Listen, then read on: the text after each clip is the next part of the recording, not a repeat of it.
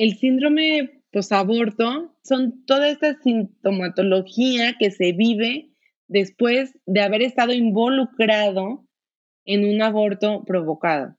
Esta conciencia que luego te dice, te hace sentir mal, ¿no? Que algo está mal, que algo hice mal. Esta ley natural que tenemos todos dentro de, de nuestro ser. Desde el momento de la concepción, nosotros ya tenemos ahí, Dios ya nos puso esto. Entonces, cuando hago algo mal, yo me siento mal. Te doy la bienvenida a la tercera temporada de Platicando en Católico, el podcast donde platicamos de manera relajada y casual con diferentes agentes de cambio de la iglesia de hoy, para conocer sus vidas y lo que cada uno de ellos está haciendo para transformar y renovar la iglesia. Bienvenidos.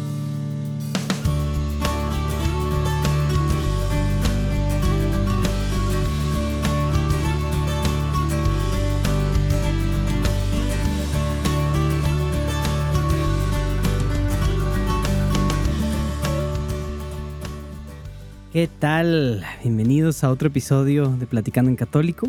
Y esta semana te traigo una entrevista bien interesante con Sandra Lillingston. Y Sandra trabaja en esta organización apostolado que se llama El Viñedo de Raquel. La verdad es algo muy fuerte porque lo que hace el Viñedo de Raquel es trabajar la sanación de mujeres que han tenido un aborto provocado. Entonces, Em, al menos unas tres o cuatro veces al año hacen estos retiros de sanación en donde invitan o las personas invitan o llevan así a, personas, a mujeres que han tenido abortos provocados y también de hecho hombres pueden participar, hombres que han estado involucrados, participado de alguna manera directa o indirecta en la provocación de un aborto, desde una persona que ha llevado a otra persona a hacerse un aborto. Entonces, ¿Por qué es importantísimo y necesario este tipo de testimonios y este tipo de cosas en la iglesia?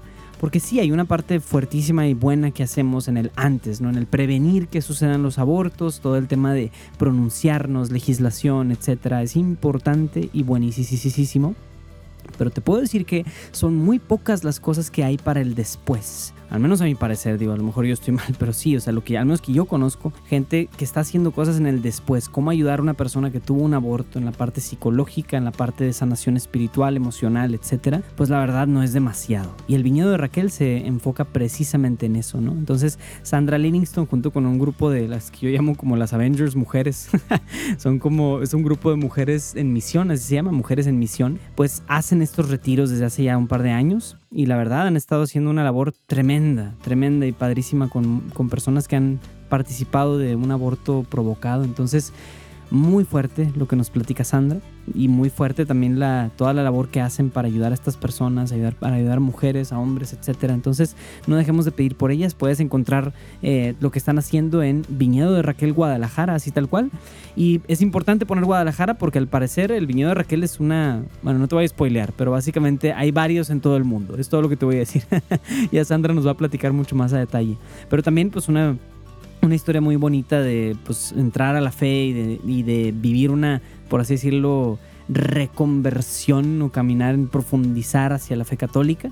Eh, entonces sí hay varias cosas ahí de familia, familia protestante, familia que se convirtió al protestantismo y luego regresa a la fe católica, etc. Entonces nos vamos a ir por varias, varias otras este, partes o tangentitas como solemos hacer por aquí. Y eh, gracias por acompañarnos en este episodio. No dejes de pedir por Platicando en Católico, por Juan Diego Network, por todo lo que estamos intentando hacer. De verdad, tus oraciones son muy valiosas y muy necesitadas. Entonces, por favor, por favor, por favor, no dejes de pedir por nosotros. Y bueno, ya no te molesto para que entremos directo al episodio. Nos vemos del otro lado.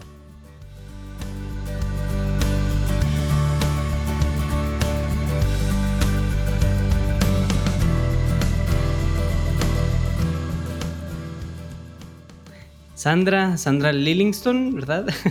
Bienvenida a Platicando en Católico. ¿Cómo estás, Sandra? Muy bien, muchísimas gracias por la oportunidad de compartir un poquito con ustedes. Gracias. Aquí estamos. No, hombre, el gusto es todo nuestro y algo me dice que este puede ser un episodio que toque muchos corazones. Entonces, gracias de verdad por aceptarnos la invitación. ¿Qué te parece si nos ponemos en presencia del Señor para empezar? Muy bien, en el nombre del Padre y del Hijo y del Espíritu Santo. Amén. Señor, te quiero dar gracias por la vida de Sandra. Quiero dar gracias muy especialmente por todas las vidas que tú tocas y permites sanación a través de lo que ella está haciendo y a través de todo lo que ella hace en su trabajo, Señor. Doy gracias por también la oportunidad que nos das de platicar aquí en este podcast. Doy gracias también porque en, en todo esto tú también quieres tocar a personas que están escuchando nuestra platicada. Pedimos que bendigas a quienes escucharán este episodio, dales también tu gracia y tu bendición y quédate con nosotros, Señor, para que podamos encontrar nuevas maneras de servirte y de amarte. Por Cristo nuestro Señor. Amén. Amén. Ahora, Alessandra, pues muy bien, platícanos un poquito entonces de, quién eres, de qué, de dónde vienes, todo ese rollo, ¿no? bueno, este, mi nombre es Sandra Lilinsta, ya lo dijiste, soy familióloga, este, soy mamá de tres hijos ya grandes, dos de ellos están casados, tengo tres nietos este, que ya andan aquí caminando, otro que está en el vientre de su mami y dos que están en el cielo. Entonces, muy bendecidos, ¿verdad? Este, y pues nada, eh, soy la cuarta de cinco hermanos. Mis papás este, de aquí de Guadalajara, yo soy de Guadalajara, todos aquí somos de Guadalajara. Este, y mi papá ingeniero civil, él trabajaba, mi mamá se dedicaba a la casa. Este. Y toda la vida son de. Son, toda la vida de Guadalajara, ¿verdad? O sea, ahí se criaron y demás ahí. Órale. Entonces eres, eres perdóname, la, cuarta, la cuarta de cinco, pero eso, o sea, esa es la, la cuarta de cinco. Órale, wow. Aparte, mi hermano, el quinto, este, le llevo siete años, así que fui siete años Órale, chiquita, chiquiada muy padre. Este, te decía una familia muy peculiar porque eh, mi mamá cuando yo estaba chica se cambió, este, se fue con los protestantes. Ah, Entonces, ella estuvo 30 años allá. Mm. Eh, mi papá no, mi papá este, se quedó católico, practicante, y entonces el acuerdo entre ellos fue que el que quisiera se podía ir y el que no se quedaba. Wow, y vivíamos enfrente de un templo, del templo de la Madre de Dios. ¿cómo, sí, sí, perdóname que te interrumpa, pero ¿cómo, cómo es eso? O sea, a ver, o sea, que, que, en el día a día, oye, pues si, no sé, o sea, qué tan, qué tan conflictivo era el asunto entre, porque la verdad digo, hay, hay de protestantes a protestantes en cuanto a tolerancia católica, o sea, muchos ex católicos son muy aguerridos en contra de los católicos, o muchos protestantes, pues no, son mucho más como relax, ¿no? En el sentido de, tolerar, ser un poco más ecuménicos. ¿Cómo lo viviste tú esa parte? O sea, tu mamá era como, no, sé, tu papá es un idólatra, ¿verdad? No. no. mi mamá, este, eh, en la iglesia a la que ella asistía, este, eran cero, cero con los católicos, ¿no? Este, Sí, difícil, no, pero mi papá también mantenía esa parte de como el respeto, el respeto, entonces, bueno, yo no recuerdo haber aprendido a rezar el rosario o el Ave María, ya no digo el rosario, el Ave María. ¿no? Este, no había imágenes en la casa, las Biblias que había pues eran protestantes. Wow. Este, ya cuando fui creciendo, Dios es infinitamente bueno porque este, yo me podía cruzar al templo. Y mm. entonces había un grupo, un coro ¿no? El, grupo de jóvenes, el coro, que yo era la chiquitita cuando entré, yo creo que tenía como 12 años, 13 a lo mucho, y era un grupo de jóvenes, pero me recibieron. Y eso que no canto tan bien, pero me recibieron. y eso ayudó para que yo pudiera tener más relación con la, con la iglesia católica. Recuerdo de una tía, bueno, tía de esas de son de amistad, no tía de sangre, este, que ella vivía en la Ciudad de México, que era amiga de mi abuela, fíjate, no de mi mamá, de mi abuela, pero mi abuela falleció. Y cuando venía a Guadalajara esa tía, llegaba a casa de mi mamá. Y esa tía siempre como que yo era su consentida y me llevaba a misa. yo chiquita. Y yo me acuerdo sentada este, en, el, en donde pones, donde cuando te hincas, ¿no? Este, yo sentada ahí oyendo misa y ella me platicaba de la misa. Eso me gustaba mucho. Ese es primer acercamiento que yo recuerde. La tía que te llevaba a misa. Oye, y pero entonces no hubo primera comunión, nada de eso. Sí, hubo, hubo primera comunión y confirmación casi juntos con una semana de diferencia, lo recuerdo perfecto. Wow. Este, justo ahí fue donde mi mamá se cambió. O sea, yo todavía alcancé, ya mi hermano el más ah, chico, ya, él ya no alcanzó. Wow. Al más chico sí se lo llevaron. La pregunta obvia es, o sea, ¿y por qué? O sea, ¿qué, ¿qué, fue lo que pasó con tu mamá? O sea, ¿cómo fue su proceso de... Digo, creo, ahorita nos comentaste el spoiler de que 30 años después regresó a la fe católica, pero ¿qué fue lo que sucedió para que ella saliera de la fe? Es, ella sale porque una tía, una hermana de ella, una hermana de mi mamá, esta tía, este, que era viuda, ella era católica muy practicante, queda viuda y se casa con un divorciado.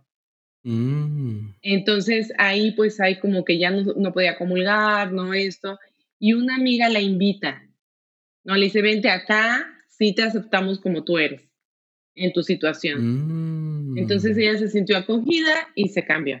Esta tía hizo muy buen trabajo porque convenció a todos sus hermanos.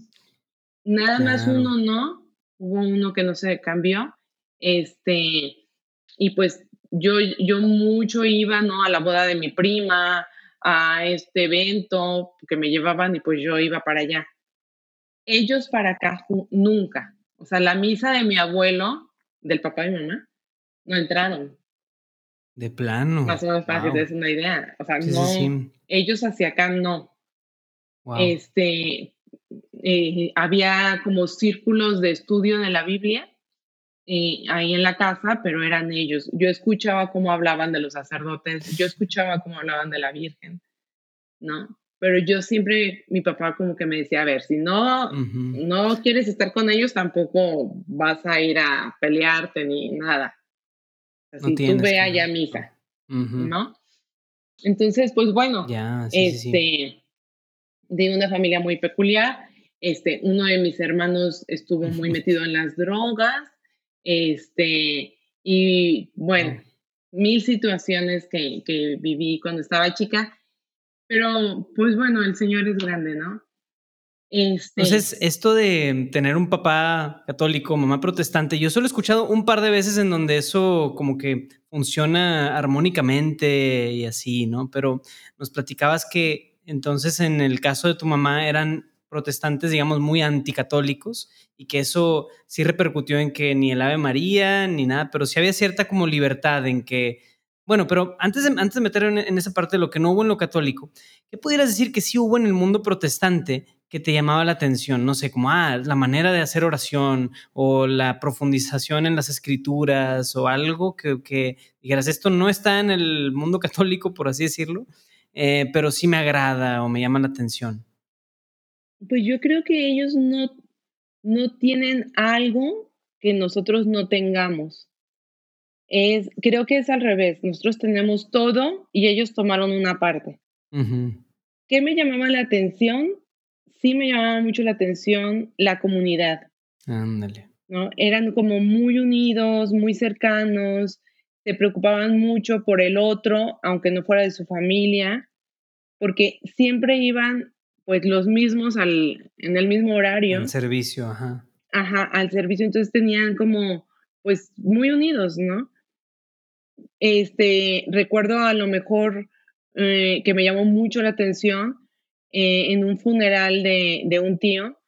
Tengo un primo que es pastor y se murió su papá. Mm. Y pues yo fui porque pues era mi tío, muy cercano. Y, yo estaba entre la gente, me acuerdo que él se subió a unos escalones para que lo alcanzaran a ver para la prédica, ¿no? Toda la iglesia ahí. Y pues yo estaba entre la gente, pero pues yo no era de la comunidad.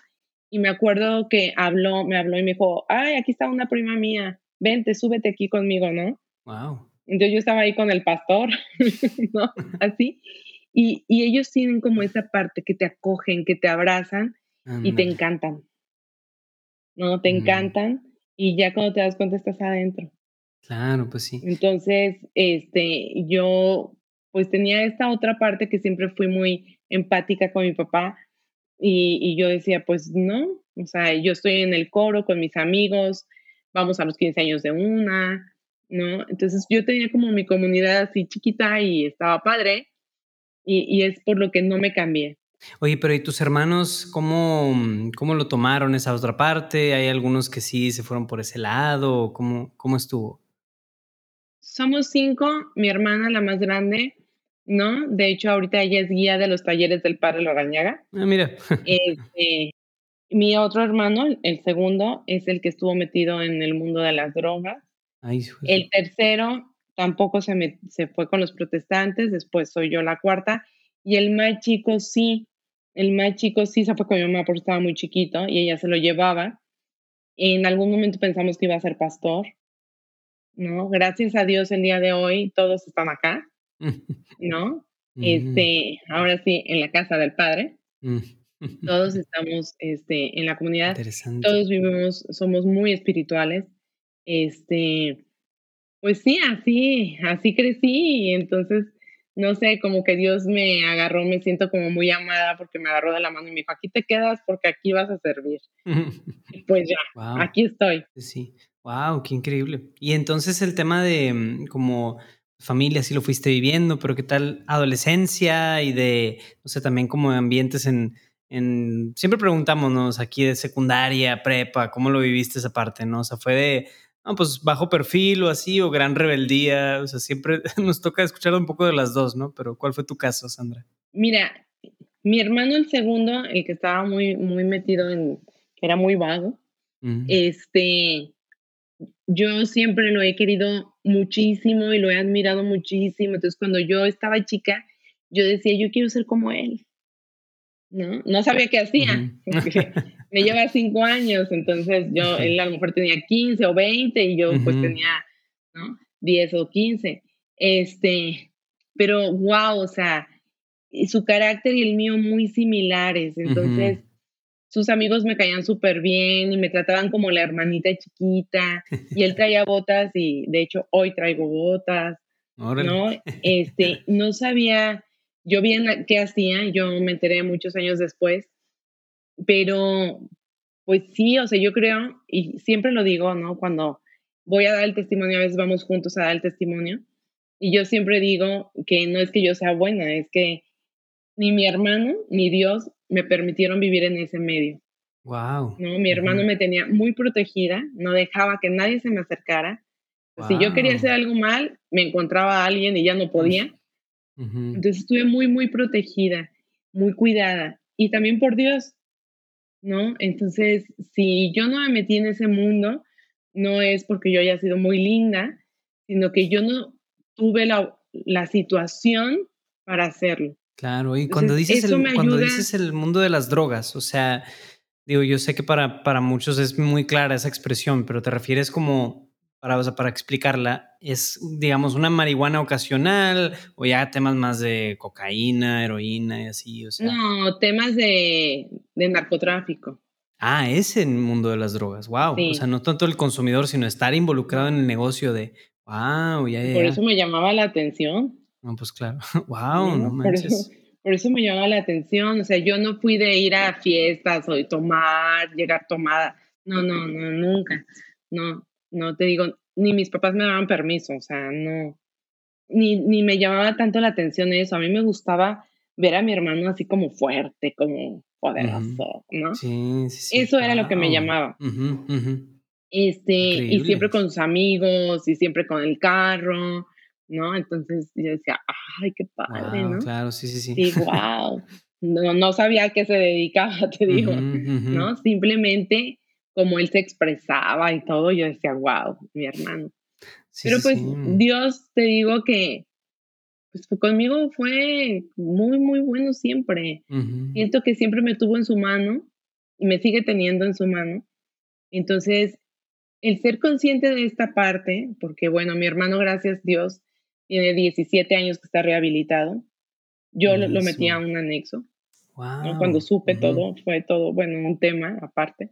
Entonces, este, a veces compartimos juntos y yo les digo que el ser consciente de que no es mi, mi voluntad o mis ganas de yo hacer las cosas bien, sino que Dios no permitió que viviera una situación así, me ayuda a empatizar con las personas que lo hacen. No, y la verdad, o sea, creo que hay algo, o sea, bien, bien especial ahí que desde, desde esta como adolescencia tenías esta gran admiración y empatía por tu hermano, que ahora cuando ya te toca poder hacer algo al respecto, eso está ahí en juego. O sea, la verdad es algo como muy, yo siento que es como Dios preparando un poco el terreno para lo que pudieras hacer después en la vida de tu hermano. Qué increíble, no manches, wow. sí, sí, sí, este pues es maravilloso, o sea, la gente nos ve juntos y no da crédito, ¿no? No se sabe dónde empieza uno y dónde termina el otro. Este, sí, o sea, cuando mi hermano salió del anexo, esto está padre, este, pues él andaba ahí queriendo arreglar las cosas que había dejado pendientes, ¿no? Cuando entró y ahora que salió. Y entre eso, un día llegó aquí a tu casa y, me dice, Sandra, fíjate que me llevaron con un, con un padre a, a platicar. Y yo, ah, dice uno así, bajito, un español, ahí por una glorieta que está por tal lugar, ¿no? Y yo dije, no, no puede ser, no, no puede ser, porque era un padre muy allegado a mí, muy cercano mío, ¿no? Que después fuimos juntos y me decía, no doy crédito que sea tu hermano. yo, sí, lo quiero, aparte lo quiero, le decía. Fíjate. Es que este sacerdote, cuando mi hermano llegó a platicar con él, este, llegó porque lo mandó la terapeuta o alguien, no sé. Lo mandaron y él iba a platicar porque él estaba indeciso, traía mucha influencia de la parte protestante. Entonces, bueno, fue porque lo mandaron. Y resultó que el padre, hubo un momento en que le dijo, a ver, para, para, para, voy por mi estola, porque lo que estás haciendo se llama confesión. Wow. Entonces voy por mi estola, este, y si tú estás de acuerdo, te voy a confesar. ¿Estás bautizado? Sí. De la primera comunión, confirmado todo, ok, te voy a, confesar. Y mi hermano estuvo de acuerdo. Wow. Entonces, pero te digo que Dios tiene todo, ¿no? Exactamente. Todo acomodado. Y yo, bueno, lloraba cuando me estaba platicando, porque pues para mí ese era un milagro grandísimo. Increíble. Sí, sí, sí. Wow. Sí, así. Me recuerda, digo, brevemente cuando mi, mi, abuelo, en paz descanse, cuando, o sea, llevaba como 30 años sin haber pisado un templo, sin confesarse ni nada así, y resulta que en su lecho de muerte pide un sacerdote, y al que le llevan es el, es el único sacerdote de todo Acapulco que había conocido hace, hace 30 años, ¿no? Ese mismo sacerdote. Entonces me recordó un poco a eso, o sea, como Dios también conecta en esos momentos de una manera muy armónica, cuando la persona por fin abre un corazón y experimenta esa gracia. ¡Wow! Qué increíble, no manches. Es por Maravilloso. Y entonces durante, regresando ahora sí el reloj, en el como adolescencia y así, gracias a Dios viviste una vida, un ambiente muy protegido, aunque estabas literal a, una puerta de algo muy, muy, muy peligroso y, fue, y, fuerte. Pero, ¿cómo fue esa parte también de, pues no sé, ya perfilando hacia como intereses, no sé, como, no sé, algo que te llamara la atención estudiar algo así, la parte como vocacional en cuanto a profesión? ¿Había algo ahí o no? Sí, siempre eso lo tenía yo muy claro, que no es a lo que me dedico, pero siempre lo tuve claro, que eran los niños. Este, yo no sabía si ser educadora o qué, y por ahí mi mamá descubrió una escuela este, en donde tenían una carrera que era poricultura, que yo no sabía qué quería decir eso, ahora lo entiendo, se llama desarrollo infantil. Mm. Este, y cuando mi mamá me platicó, dije, eso es, eso es lo que quiero, eso, ¿no? Entonces entré a un colegio a estudiar poricultura, que para mí fue, este, creo que es una carrera que todas las mujeres deberían de estudiar, porque no saben lo que me ayudó con mis hijos. Nunca ejercí de eso, pero sí me ayudó con mis hijos bastante, bastante. ¿no? Toda la psicomotricidad, pina, todo eso, yo les hacía los ejercicios. Es que a mí los niños me enloquecen. Entonces, sí, con mis hijos este, fue maravilloso haber estudiado eso. No me equivoqué de estudiarlo, aunque nunca lo ejercí. Este, y pues ya, eso ni duda, ¿no? Los niños me encantan. y eso fue entonces ya en la universidad que lo estudiaste, pero luego entonces sentaste a trabajar en algo muy distinto. Sí, después me casé, me casé muy chica, me casé a los 20 años. Mm, este, a los 23 años nació mi primer hijo. Ah, bien. Entonces, no trabajé muchos años, este, hasta que mis hijos estuvieron grandes, me metí a trabajar a un colegio. En este colegio entré primero como apostolado, este, eh, ayudando con las vocales y después me mm. ofrecieron la coordinación de formación católica. Wow, ¿este colegio cuál qué es? ¿Es de alguna orden o de De los legionarios. Buenísimo, ya, ya. Ajá, de los legionarios. Entonces ya me quedé como coordinadora de formación católica y me traje a alguno de mis hijos conmigo, primero a uno, después al otro. Este, mi hijo mayor ya estaba en un colegio de legionario. Este, y bueno, el más pequeño estuvo conmigo en ese colegio, luego se cambió al Cumbres, que era el, mm. en donde estaba su, hermano. Órale. Y este, bueno, ahí estuve muchos años trabajando y después entré a estudiar la maestría, ¿no? Este, en ciencias de la familia y que es ahora lo que me dedico. Buenísimo. Y antes de, como voy a regresarme tantito, pero entonces ahora sí el tema de como conversión, por así decirlo. O sea, tú venías de estar como que volando, por así decirlo, entre tu formación protestante, algo medio católico y así. Pero ¿cómo fue? ¿Pasaste de eso? ¿Cómo pasaste de eso a, apostolado en un colegio así, católico? Mira, es, te digo que es Dios. Yo cuando mis hijos este, nacieron, yo no sabía a dónde los iba a meter, a qué colegio, o no, la verdad nunca lo, lo pensé entonces, primero estuve, metí al más pequeño en un kinder de gobierno que estaba por la casa y después dije, no, como que no les enseñan mucho porque yo ya traía conocimiento. Entonces lo cambié a un colegio que se me hacía bueno y se me sigue haciendo bueno. este, alguno de mis cuñados este, nos invitó a que conociéramos el Cumbres. Y ya dije, no, bueno, es que esto es, esto es otro, mundo, ¿no? O sea, sí, para nosotros fue que, wow, queremos esto para nuestros hijos. Para los que no tienen contexto, es un colegio, digamos, de muy alto perfil de los legionarios, ¿no? Sí. Entonces, sí, hay que hacer el esfuerzo. Este, nuestros hijos tienen que estudiar ahí. Entonces, entró el hijo más grande y cuando entró él en el colegio, pues a los papás nos invitaban a pláticas, ¿no? Y entre esos, a mí me invitaron, bueno, bueno, a todas, ¿no? pero yo lo tomé a mí, me invitaron a clases de Biblia. Y era algo que siempre escuchaba, ¿no? Con mi mamá, con los evangelistas, y siempre te dicen, ¿no? En el versículo no sé qué, en el capítulo no sé qué, pero como dice Santiago, como... Y yo dije, ay, de aquí soy, ahora ya les voy a poder contestar, ¿no? Por eso me metí, soy sincera, ¿eh? Ah, órale. Y verdad que me ha servido mucho, mucho. Duré como unos 12 años en clases de Biblia. ¡Wow! Sí, me apasiona, me encanta. Este, de ahí empecé a estudiar muchísimo porque realmente es un, una riqueza, es un tesoro grandísimo que tenemos. Este, no nada más eso, el catecismo de la iglesia, empecé a complementar, empecé a tejer, y yo decía, por eso esto dice aquí, por esto dice esto. Claro, la encíclica, claro, pues si está en la Biblia, no es nuevo, ¿no? Entonces, este, me apasionó.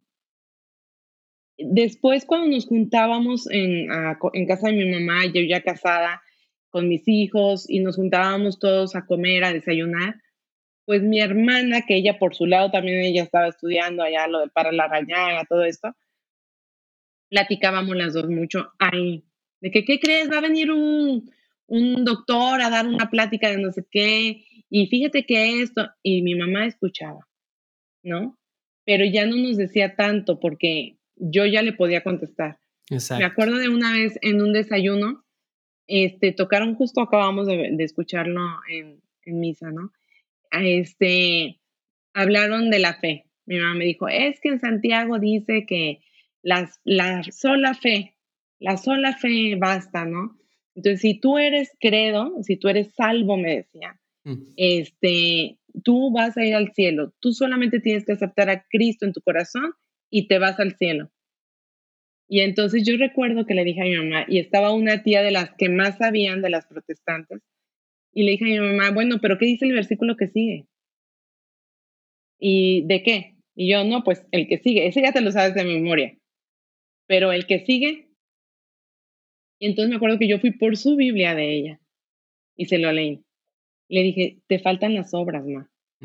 A fe sin obras está Y la tía, y la tía que estaba ahí le dijo, es realidad. Nosotros solo nos aprendemos el primero.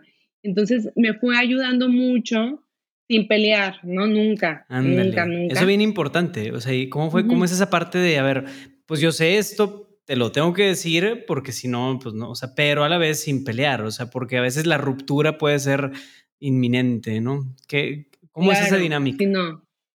Sí, así, ¿no? O sea, muy natural, ma, pero mira, esta parte así, y ya pues ella se quedaba callada y yo le decía, ma, pero es que tú no conoces bien. O sea, por ejemplo, a ver, mamá, dime tú quién es un obispo. O tú conoces a un sacerdote, porque decían que los sacerdotes tenían que casarse. Bueno, ¿conoces a un sacerdote que te haya dicho, yo me quiero casar? No, pues no, pero yo creo, ah, bueno, es subjetivo. No, eso es tu creencia, eso no es objetivo. O sea, no podemos hablar de algo que no tenemos así, totalmente, ¿no? Entonces, bueno, así se fue dando la dinámica en, la casa y este, me acuerdo que hubo un, había una escuela de padres y en la escuela de padres nosotros ya participábamos como dirigentes, mi esposo y yo, y entonces teníamos que invitar a un retiro de clausura a cierto número de matrimonios. Y yo ya se me habían acabado los dedos y no sabía quién más invitar. Entonces invité a mi hermano menor, que era evangelista. Y, El que se iba a ser pastor, este, que ajá, ya estaba casado se casó en una boda mixta con una mujer que era católica, con su ah, esposa católica. Entonces, una boda mixta. Y bueno, eh, era un poco más accesible porque tenía esta otra parte ya de su esposa. Y dije, no seas gacho, es que mira, me falta una pareja, porfis, ve.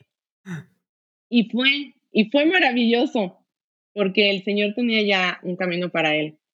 Este fue y ahí conoció a un consagrado que hoy es sacerdote, pero era consagrado en ese mm. entonces. Y este sacerdote empatizó mucho porque mi hermano no lo veía como un sacerdote, sino lo veía como un igual. Y platicaban de la Biblia y, comentaban cosas, empatizaron mucho. Y este consagrado, poco a poco, perseverando con amor, paciencia y oración, ya un día llegó mi hermano y me dijo, oye, esa hermana, pues nada, te lo voy a confesar. Ya, me regreso. Este, ya después se confirmó todo, ¿no? Todos los sacramentos. Fue maravilloso. O sea, para mí yo decía, Señor, gracias, gracias. Él fue el primero que se regresó, ¿no? Este, y fue un cisma en su iglesia. De plano. Ahí sí me dejó de hablar de la familia, se retiraron porque pues yo entiendo cómo ellos lo ven, ¿no? Que yo soy una mala influencia porque ellos creen que están en la verdad. Entonces yo llegué a, quitarles a, pues una célula muy importante en su comunidad. Entonces, bueno, ya así quedó. Este, después mi mamá un día me dijo que si la llevaba al doctor, yo la, la llevé al doctor normal, como cualquiera lo haría. Y en el camino me dijo, pues, así, ¿eh? Así me dijo, pues, me quiero confesar.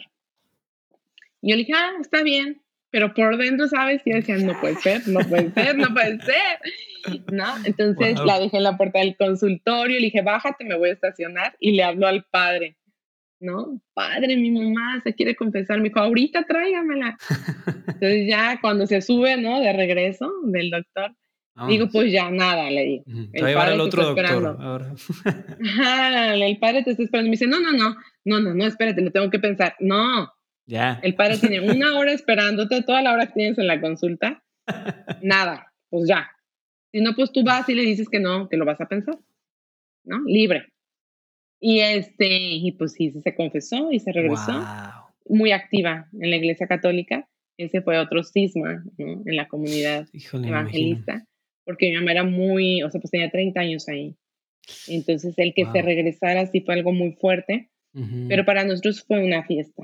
¿no? Este, una fiesta grandísima el poder decir que todos podemos ir juntos a misa. ¿No? Estar todos, ¿no? Mis hermanos, este, mi papá ya falleció, pero mi mamá, este, pues poder ir a, a, misa juntos. Qué increíble, o sea, y de esta parte, o sea, yo, yo en lo particular, fíjate que pertenezco a una comunidad que, o sea, en, en sí todos en mi comunidad somos católicos, ¿no? Pero la comunidad tiene, digamos, una de sus raíces, es el, el, el ¿cómo le llamamos? El llamado ecuménico, ¿no? De decir, ver en las demás denominaciones y tradiciones a nuestros hermanos, ¿no? La verdad es que en Estados Unidos, en Europa y así, eso la verdad es muy fácil, entre comillas, porque ahí, digamos que, oye, pues ya el, el vecino es protestante a lo mejor, y pues ya él no está tratando de convertir, desconvertir, reconvertir a nadie, ¿verdad? O sea, él vive su cristianismo bien y va a respetar el que tú seas católico. Aquí se da una situación que veo que es complicadísima, de que, a ver, a tu mamá, entre comillas, se, pues la, la llevan, ajá, y luego a su vez lo que ella experimenta, luego la conversión de tu hermano, la conversión de tu madre, o sea, pero ¿cómo, cómo ves tú esa parte de decir el llamado que no es, no es nuestro, es solo como mi comunidad de ella, sino de la iglesia, de llamar, como decir, somos hermanos, buscar este ecumenismo de espíritu y así, pero a la vez vivir con la verdad de que, oye, queremos estar unidos en familia. Que sí, objetivamente lo ideal sí es que una familia junta pueda ir a misa y ya. O sea, ¿cómo ves tú esa parte? O sea, vaya, ¿crees que es posible un vínculo así con hermanos de otras denominaciones o con estos, o sea, si tú, no sé, vieras a estos hermanos protestantes o así de esta misma iglesia, ¿Qué experimentas? ¿Cómo ves esa parte tú? Es una pregunta medio extraña, Sandra, pero ¿cómo lo ves tú? No, yo creo que es algo este, que sí se puede dar, ¿no? Sobre todo creo que los católicos eh, hemos trabajado mucho por ello, ¿no? Son nuestros hermanos, son también los judíos, son nuestros hermanos mayores a la fe, ¿no? O sea, creo que sí se puede dar tenemos un mismo creador. Yo no sé si haya una persona que la haya creado alguien diferente a Dios. No creo. Entonces, este, cada, como tú dices, cada comunidad, ¿no? Sobre todo, bueno, yo hablando de los protestantes, que es donde conozco un poquito más, cada comunidad tiene sus propias normas. Hay comunidades en que sí son más abiertos, de hecho, yo te puedo decir que a lo mejor fui a un concierto de un cantante protestante y no había problema. Ningún problema. Que fuera católica. Pero este, en la comunidad en donde estaba mi mamá eh, sí es más cerrada. Este, yo tengo una prima que es más o menos de mi edad, que crecimos juntas, íbamos a la escuela juntas, súper amiguísimas, ¿no? Pero ella está allá. Y recuerdo de las últimas veces que vino aquí a la casa, ya también ella casada, me dijo, yo todos los días voy a rezar por ti para que un día seas salva, porque hoy estás condenada. y yo le dije, pues, o sea, tú síguele rezando, porque si las oraciones siempre son muy buenas, no pasa nada, no soy sentida, tú rézale. Yo sí creo que tú puedes llegar al cielo aunque estés ahí. Mm. No, yo creo que Dios te ama muchísimo. ¿no? Y aunque tú no quieras comulgar, aunque tú no quieras acercarte a los sacramentos, Dios te ama porque Dios es amor. Entonces, este, aquí en mi casa siempre va a ser bienvenida, te quiero muchísimo. Hemos hecho alguna reunión en donde ya nos hemos juntado todos, ¿no? Me acuerdo de una, dos reuniones así, cuidando las, los temas de ellos, que si no alcohol, no música, no esto, ¿no? Bueno, sus normas. Tener esas pues diferencias puede ayudar, ¿no? O sea. Claro, a nosotros no nos quita nada que no, no esté esto con tal de estar juntos. Eso. Entonces hemos tratado de hacerlo porque somos hermanos al final. ¿no? Eso, eso, es muy valioso, ¿no? O sea, vaya, no me, no me pasa nada a mí si no, no sé, no, no tengo tal música que para ellos puede ser, o sea, es, y también, pues no estamos en una discusión teológica, ¿no? O sea, no es, no es una mesa de debate teológica para sacar solo esos temas, sino a ver, es mucho más lo que tenemos en común en realidad, ¿no? O sea, nuestros hobbies, nuestros gustos, películas, no sé, cosas, o sea, hay mucho que sí se puede como tratar de vincular, ¿no? Creo que es muy valioso eso, o sea, porque, híjole, o sea, creo que con esto que decías de tener una amiga que a lo mejor ella piensa que tú te vas a ir al infierno, un compa mío, un amigo muy cercano que piensa que yo me voy a ir al infierno por ser católico, pero al final lo quiero mucho y es mi amigo y pues punto, ¿no? O sea, eso es lo mejor que puedo cultivar, es esa amistad para tener un puente, ¿no? Creo que eso es muy, muy valioso, ¿no? Órale. Y entonces, ya ahora sí, como que retomando la historia, ¿Cómo, o sea, entonces ya estabas participando de estas reuniones de padres de familia, ya estabas involucrada? Digamos que, por así decirlo, tu conversión realmente fue como un descubrir la fe ya en una edad más madura, de conocer catecismo, Biblia, todo eso, eso fue llamándote poco a poco, jalando al grado de decir, quiero estudiar una maestría, quiero servir en un colegio, o sea, todo fue así, ¿no? Como Dios encarrilándote poco a poco, ¿no? Sí, aparte ya mis hijos, ¿no? Este, pues fuimos aprendiendo casi juntos. Ándale. Ellos en el colegio también y, y yo apoyando ya todo lo que ellos estaban aprendiendo a lo mejor no como otras mamás que dicen, ay, sí, ya va a ir al catecismo. Yo, pues casi al mismo tiempo, entonces yo decía, qué padre, ¿no? El catecismo, no, está padrísimo. Y la primera comunión, o sea, sí, porque pues casi a la par, a la par, este, nos formamos, puedo decirlo. Eh, y ellos lo entendieron muy bien, o sea, mis hijos también lo entendieron muy bien. Buenísimo. Este, Sí, puede ser, la verdad es padrísimo, ¿no? Padrísimo, padrísimo. Este, cómo Dios nos fue llevando a toda la familia y que mis hijos pudieran ver que su abuela se confesó con un sacerdote de su colegio. Ah, ya. Entonces, todo eso, pues como que va haciendo que uno diga, sí, Señor, gracias. ¿Qué más quieres? ¿En dónde te sirvo? Buenísimo. Qué padre, qué padre. Y entonces, ahora sí, ya como transitando, por así decirlo, a la parte de lo que estás haciendo actualmente, dónde estás como involucrada y haciendo como apostolado y demás. Ahorita, pues hace, cuánto fue que estudiaste ya esto de ciencias de la familia? Uy, no sé, pero sí ya años. Hace rato ya, entonces. Ya. Sí, ya, ya hace mucho.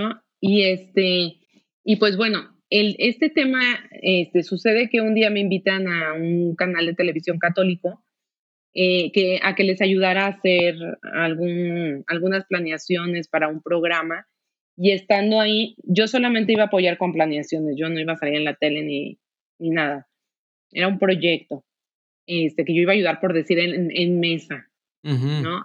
este, pero ya cuando termino ese proyecto, eh, me ofrecieron un programa. Entonces yo fui con mi director espiritual y le dije, oiga, me ofrecen un programa, yo no lo quiero, o sea, no, pero yo le digo porque a lo mejor alguien lo quiera, de aquí de yo estoy en un movimiento ¿no? El Reino Christi. Entonces yo dije, bueno, pues a lo mejor alguien, otra señora lo quiera y yo le ayudo como a entrar. ¿Y, el, programa era de, era ahí de, mismo del Reino Christi o era de, de algo? No, eh, no, era un programa en, un, en una estación católica. Ah, no tenía que ver con el, con el Reino Christi ni con los mm. legionarios, nada. Entonces, bueno, este es un canal muy grande. Y el padre me dijo, no, o sea, no, no, como que para alguien más lo tomas. yo, no, no, padre, no, yo no. No, no, yo, es más, ni me voy a peinar para ir a la tele, o sea, olvídalo, no. y me dijo, haz un grupo de, de señoras.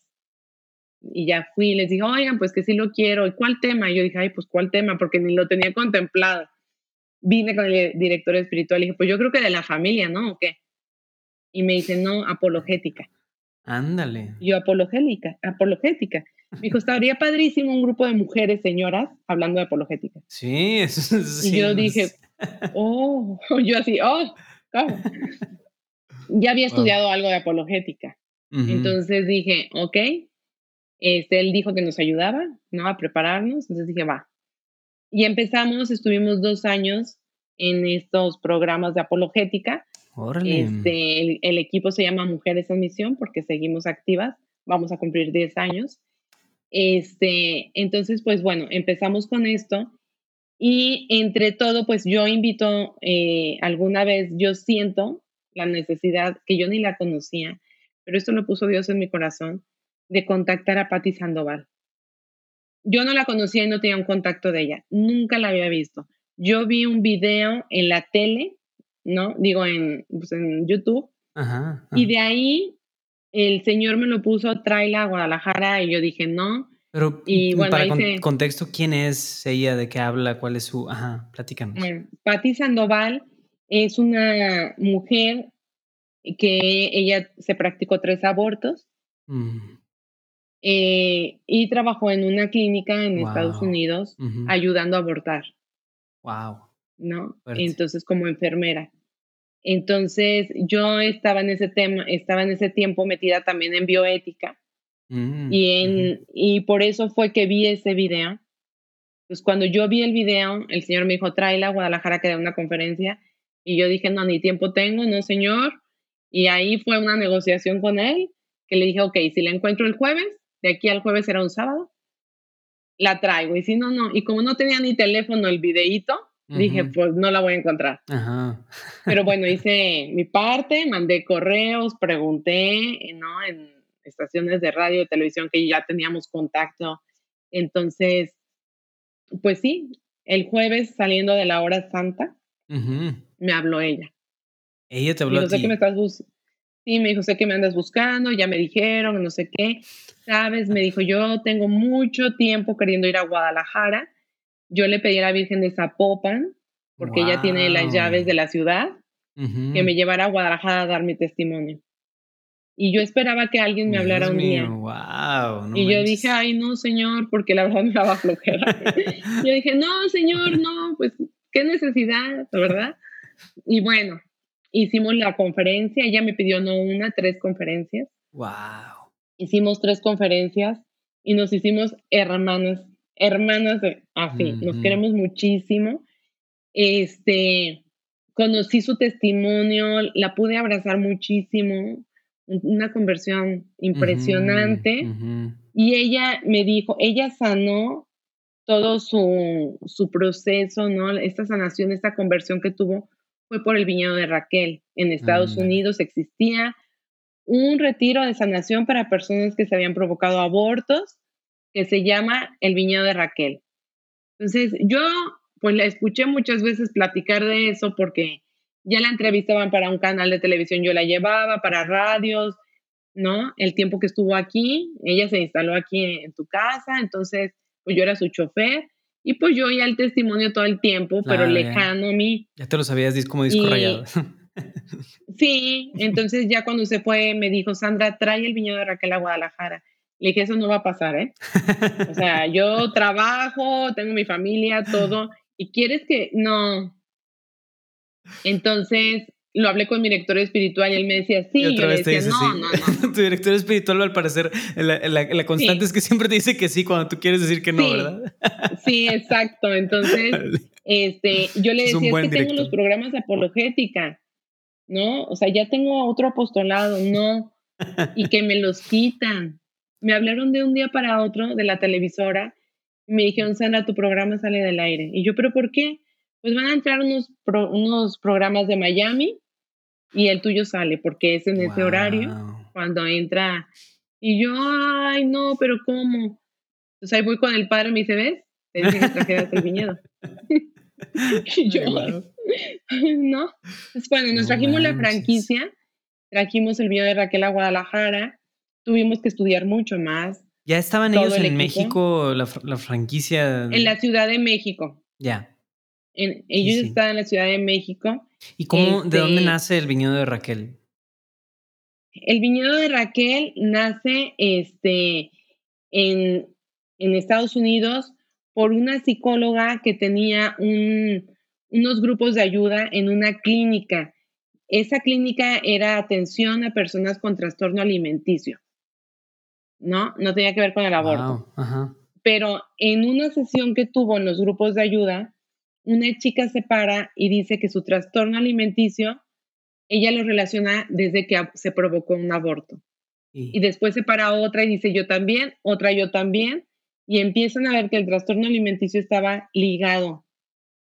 Wow. Entonces, esta señora, esta psicóloga, lo platica con su director espiritual y él le dice, vamos haciendo algo para ayudar a estas personas. Buenísimo. Es un retiro de misericordia, de amor.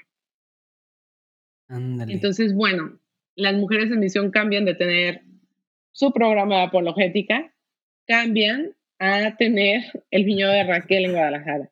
Wow.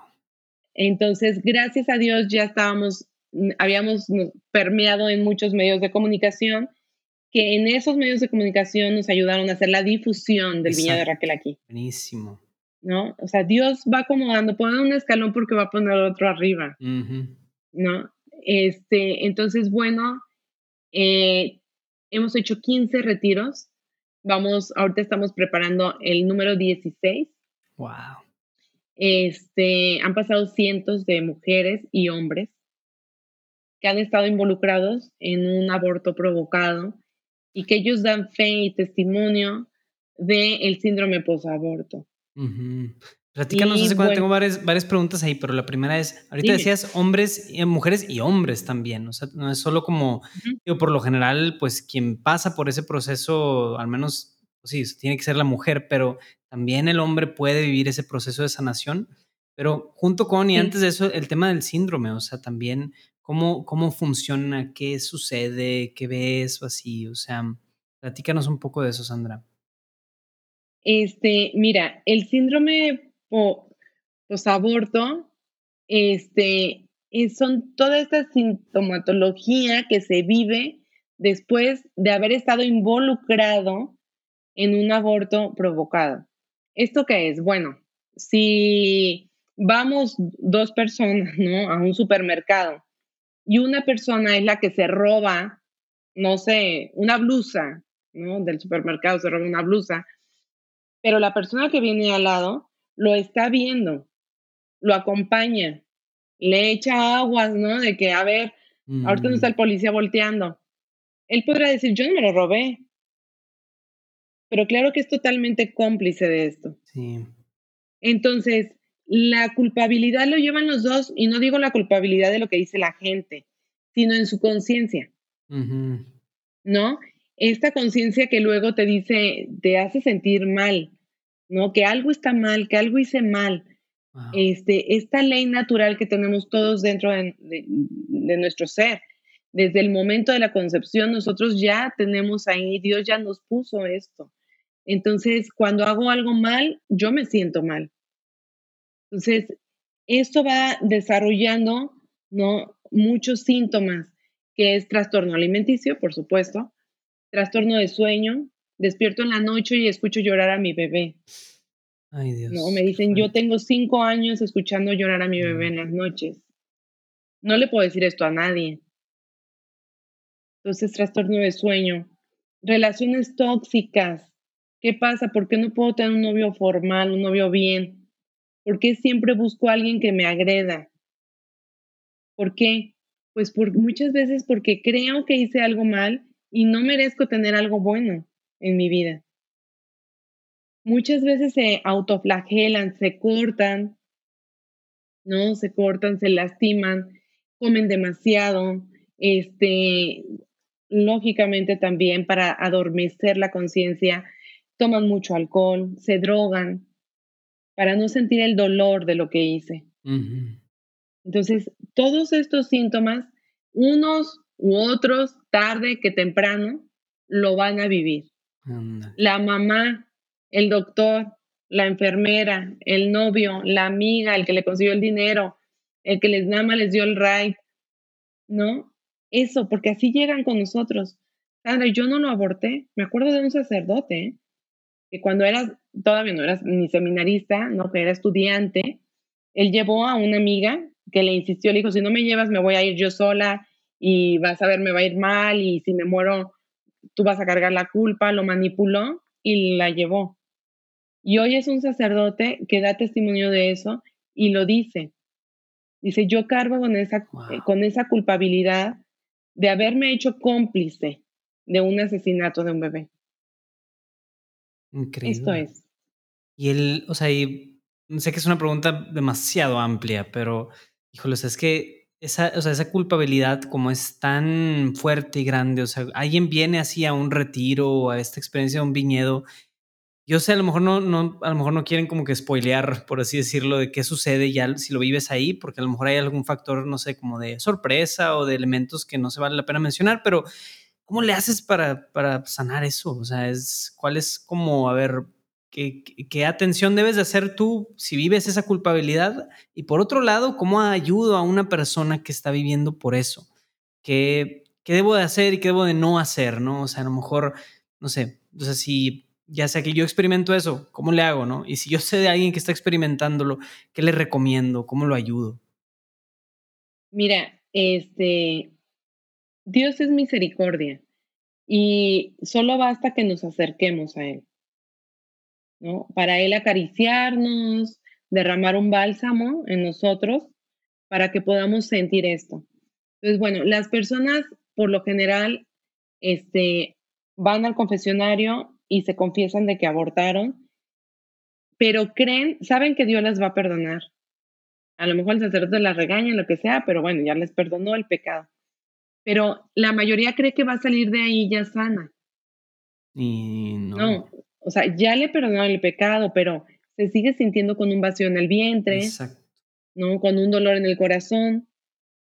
Al, al año de que abortó, dice, mi hijo tendría un año. Ve una mujer embarazada y dice, Dios quiera no lo vaya a abortar.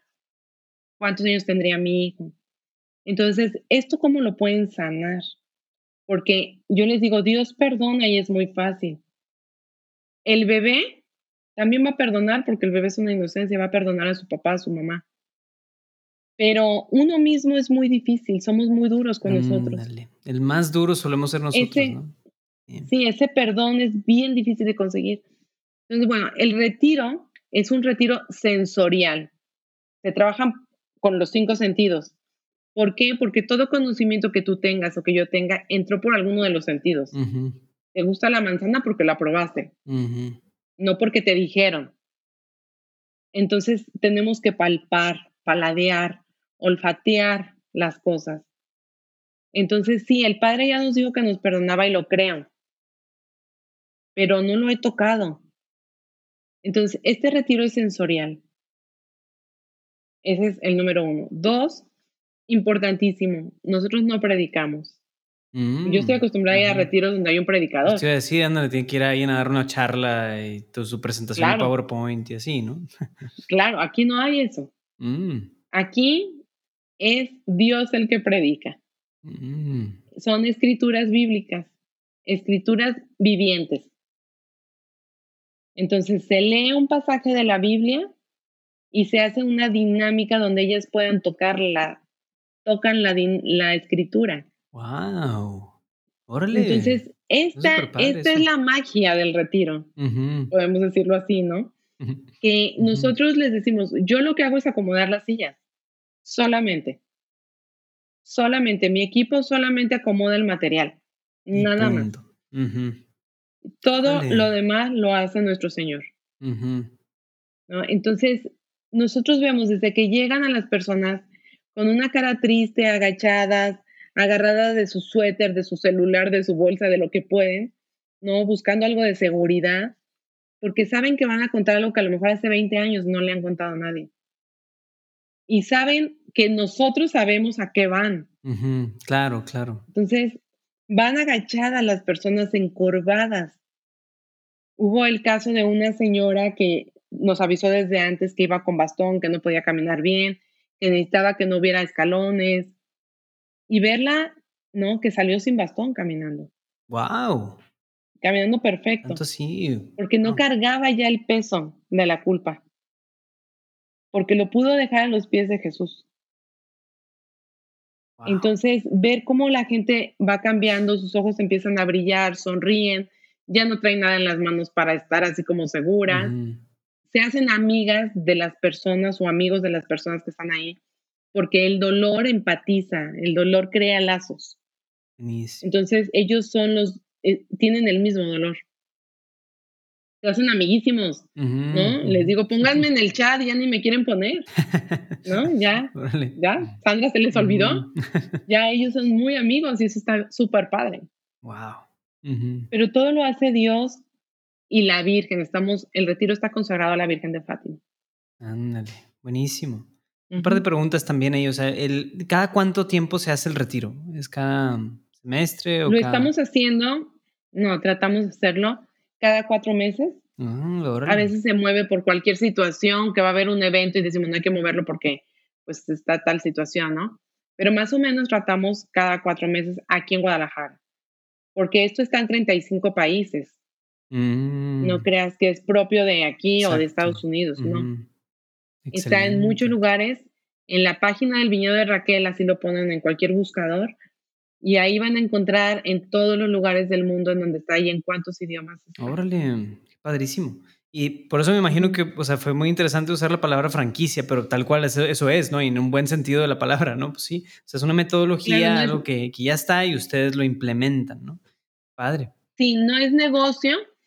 Si alguien lo quiere poner por negocio, no, no le es negocio. No, es, no es ese tipo de franquicia, ¿verdad? Este, Exacto. Sí, porque un señor alguna vez me dijo, oye, le quiero regalar una franquicia de esas a mi esposa para que pues tenga su ingreso. Le dije, no. Ah, no. Busques otro tipo de negocio. exacto. Sí, es lo opuesto. Aquí tú le vas a poner porque, este, no, no. La mayoría sí tiene un costo el retiro, pero no se dice ni siquiera el precio para que las personas no se echen para atrás. Claro, sí, sí, sí. Porque este, la misericordia de Dios no tiene precio. Entonces, si alguna persona quiere venir al retiro y no tiene los medios, porque me dicen, no, pues tengo que pagar el camión o el avión porque vengo de tal estado, de tal ciudad, este, del pueblo, que tengo que tomar un camión para llegar a la ciudad y luego, no, pues no les alcanza. Entonces, nosotros tenemos también actividades de procuración de fondos en donde pues recaudamos dinero para poder apoyar a las personas que no pueden venir. Excelente, ¿no? Porque te digo, la misericordia de Dios no, no tiene que ver con el dinero. Entonces, tiene que ser accesible para toda la gente. Padre. Excelente, excelente. Y, y, la otra pregunta que tenía era, ¿por qué se llama el viñedo de Raquel? El viñedo de Raquel está basado en dos escrituras bíblicas, lógicamente, ¿no?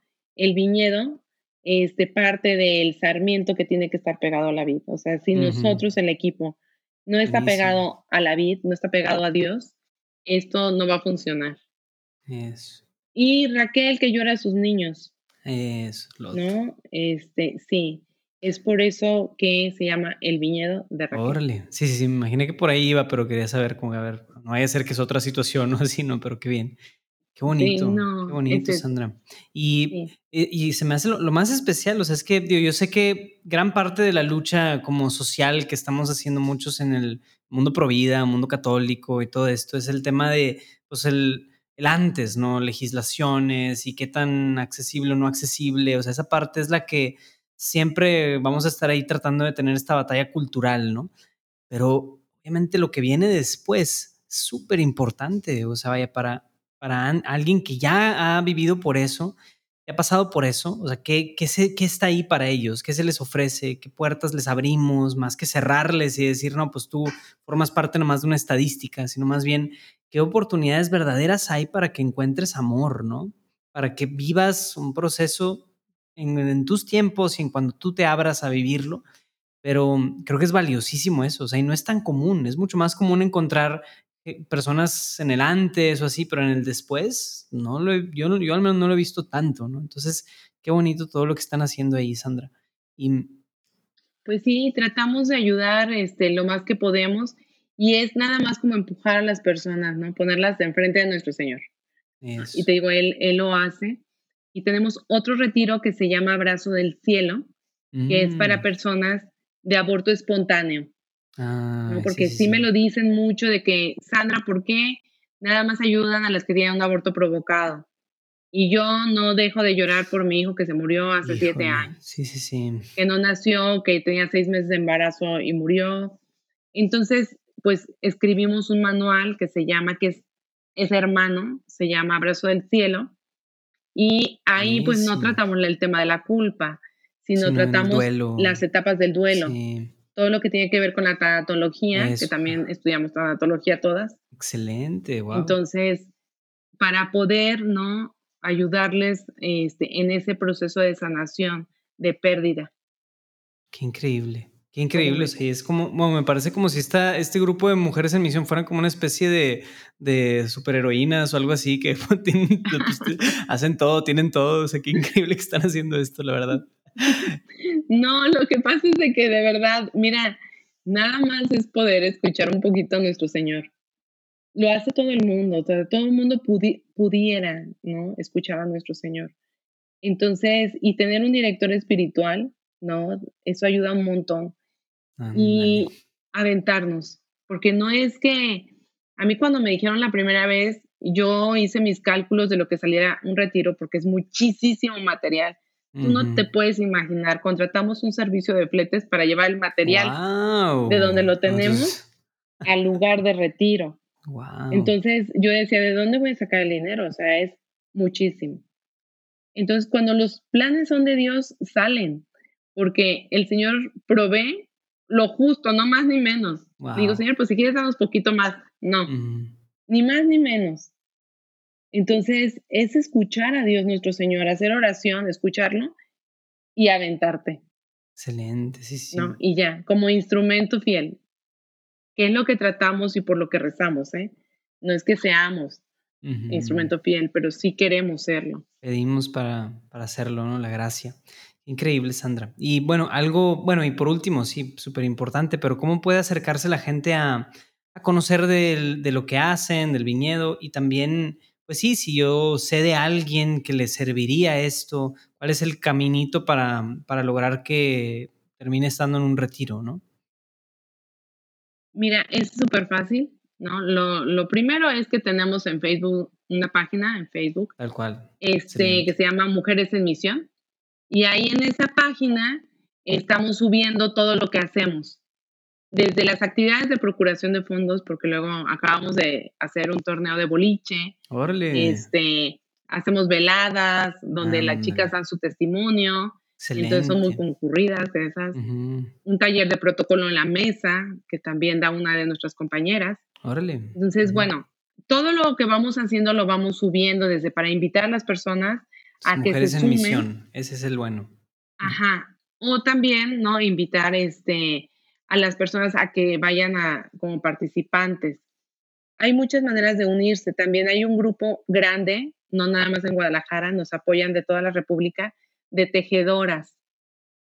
Eso es padrísimo son señoras que están tejiendo, literal, ah, tejiendo. Ah, tejedoras. Yo pensé que era como un término así como, ah, claro, embajadoras, ¿no? Las, tejedoras. No, literalmente son tejedoras. Con estambre y dos agujas. No, tejedoras con estambre. Están tejiendo, tejen unos chales que en el retiro van a usar las personas que son oh. participantes. Pero lo interesante es que cada, cada puntada es una oración. No Están tejiendo y haciendo oración por la persona que lo va a usar. Qué bonito. Qué bonito. Entonces tenemos muchas personas de muchos lugares este, que nos mandan los chales aquí. Y les hacen una carta, ¿no? A la persona que lo va a usar. Y luego la persona que lo usa le contesta una carta, ¿no? De agradecimiento. Entonces digo que el Señor también está tejiendo, ¿no? A las personas porque las está uniendo de alguna manera. Claro. Wow. Este, y pues bueno, también se pueden unir ahí. Este, hay un teléfono, les voy a dar mi teléfono que es en donde mm. contesto los WhatsApp solamente. Es 33 16 017473. Y bueno, por ahí también les podemos estar mandando información. Buenísimo. A las personas que están interesadas. Mira, lo pondremos en los show pues notes del podcast ahí para que puedan conocer un poquito más y entrar directamente al link del, de todo lo que están haciendo aquí las mujeres en misión y el viñedo de Raquel. Buenísimo, muy bien. Perfecto, Sandra. Bien, pues si no hay, este, bueno, si esas son las maneras, y claro, ahí ya lo, lo, tendremos accesible para la gente, podemos pasar a nuestra sección de preguntas rápidas. ¿Cómo ves? Órale, muy bien, pues vas a contestar simplemente lo primero que se te venga a la mente, puede ser cortito, largo, como tú gustes. Le llamamos preguntas rápidas, pero en realidad no son tan rápidas. Entonces puedes tardarte lo que quieras. Órale. Ok.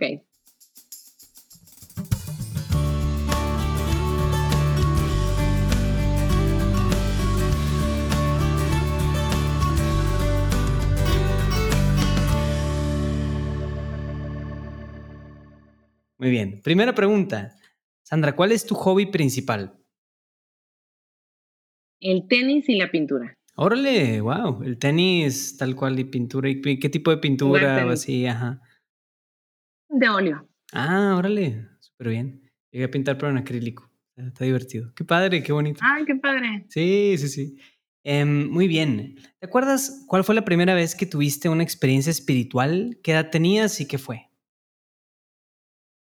Este, yo creo que la primera fue después de mi primera comunión, un día que comulgué y me acuerdo que sentía que el corazón me brincaba y estaba chiquita, no sé, tendría a lo mejor ocho años, ah. pero sentía que el corazón se me iba a salir. Buenísimo. qué bonito. ¿Y, más o menos qué edad? Como los que... Yo creo que tenía como ocho años. Buenísimo. Pero sí tenía la certeza que Jesús estaba dentro de mí. Wow. O sea, eso era lo que me tenía así como que feliz. Qué padre. Bien, ¿quién es tu santo patrono y por qué? No, bueno, eso es Santa Teresa de Ávila. Ah, Sí, Santa Teresa de Ávila. Te las digas pues mayores. no. Eh, me identifico mucho porque tenía un carácter muy fuerte, yo tengo el carácter muy fuerte.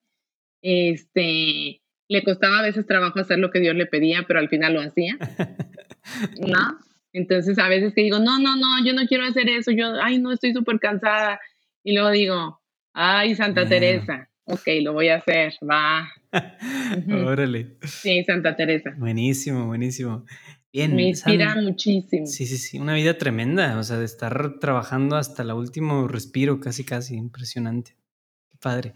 Bien, em, ¿qué significa ser católico hoy en día? Hoy, para mí, ser, para mí, ser católico hoy en día, pues es vivir en la verdad. Mm. Sí, es como estar en el mar, pero en una, surfeando así en una tabla. ¿no? Sabiendo que no te vas a ahogar. Qué bonita analogía, metáfora, qué bonito. Muy bien. ¿Y tienes alguna oración favorita que nos quisieras compartir? Puede ser la que sea, ¿no? Padre nuestro, ejaculatoria. Fíjate que cuando voy, cuando voy a lugares, ¿no? Anexos a lugares este, donde sé que hay personas que están sufriendo mucho, en hospital, un orfanato, este, cuando estudiaba Biblia, mi maestro me enseñó una oración que luego la complementamos ahí, eh, que es así, ¿no? Señor, yo te ofrezco el dolor de estos hermanos y lo uno a tu divina voluntad para la salvación de sus almas y del mundo entero.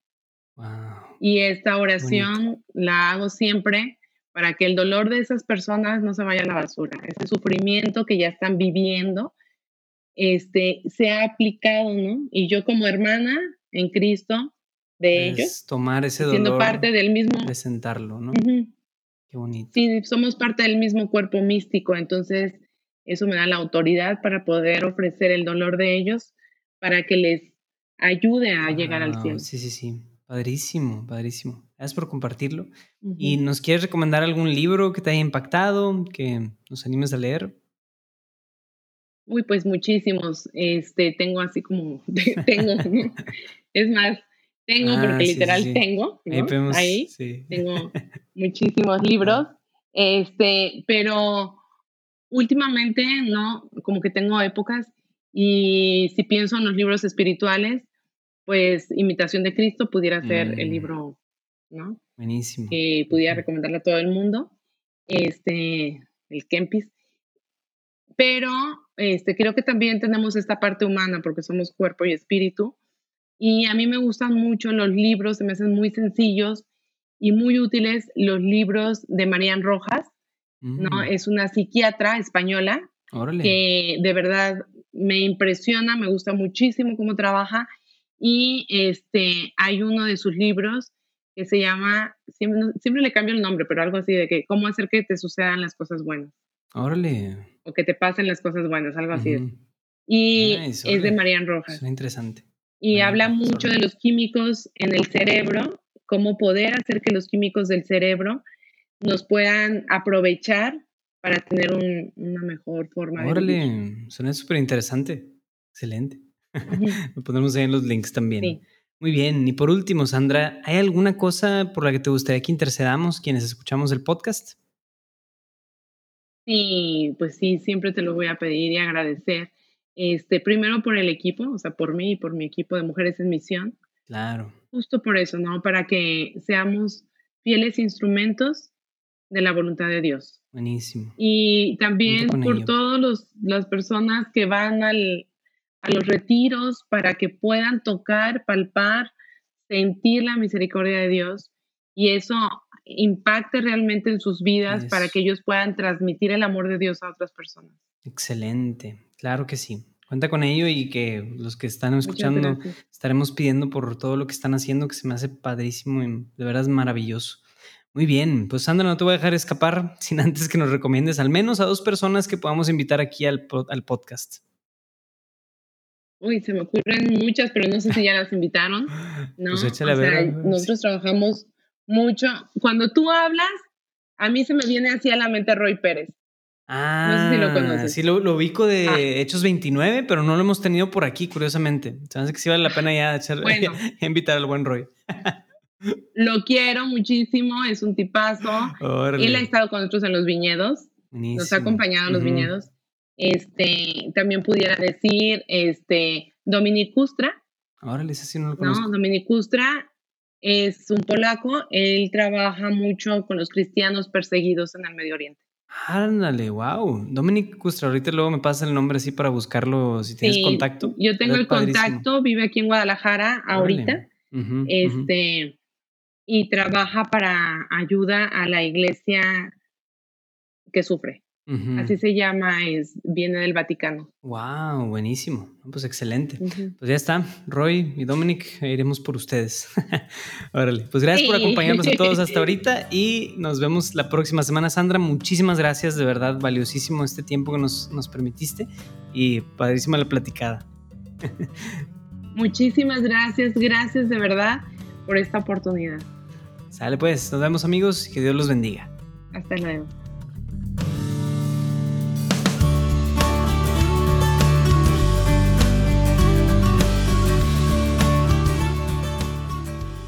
¿Qué tal? Otro nivel, ¿no? Me encanta Sandra, me encanta todo lo que está haciendo, me gusta su estilo, me gusta todo lo que nos transmite y la manera en la que pues Dios también la ha llevado a ella a, em- a empujarla hacia lugares y cosas en donde ella no necesariamente quiere estar. La verdad es que me identifiqué bastante con eso, ¿no? Hay muchas cosas en donde yo me resisto y Dios me dice, no, ahí te quiero, ¿no? Entonces muy, muy interesante cómo Sandra ha terminado haciendo toda esta labor, em, por así decirlo, orillada o animada o motivada por Dios.